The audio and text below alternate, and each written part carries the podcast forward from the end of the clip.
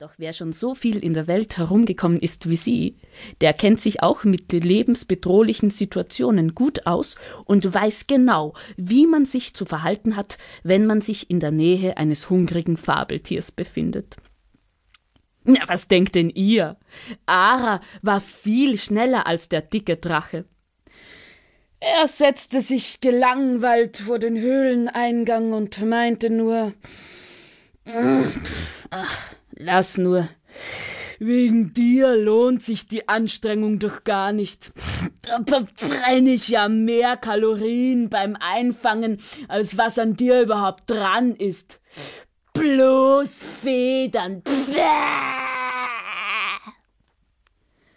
Da Ara nun aber von Haus aus sehr neugierig war, lag es ganz und gar nicht in ihrer Natur, froh vom Tode verschont zu sein und schnell wegzufliegen. Nein, Sie blieb und flatterte in sicherer Entfernung auf der Stelle.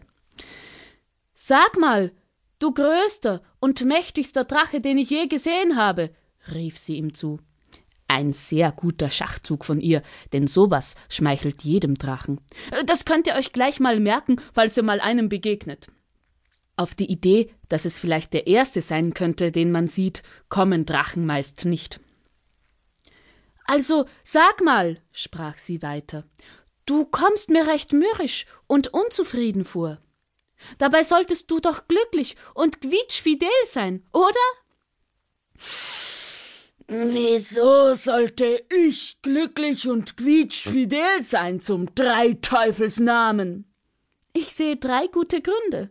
Na, dann schieß mal los. Erstens, bist du groß?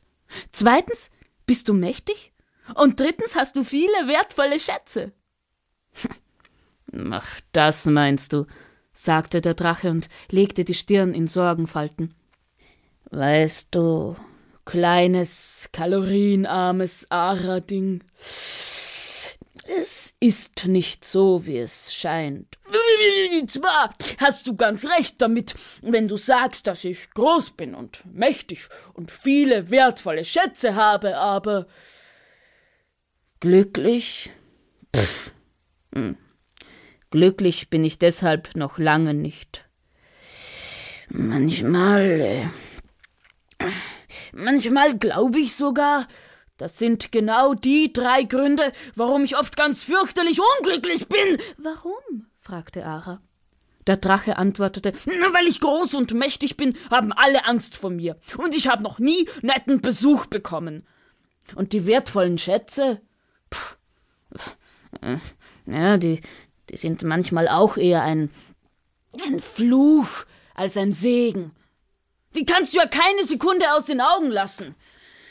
Manchmal hätte ich schon Lust, mir ein wenig die Drachenbeine zu vertreten. So ein kleiner Spaziergang an der frischen Luft, weißt du? Aber kaum ist man mal kurz weg, steht schon so ein tapferes Ritterlein in der Höhle und will mir alles wegnehmen. Und wie stehe ich dann da? Hm. Arbeitslos. Ein Schatzdrache ohne Schatz. Was ist denn das bitteschön?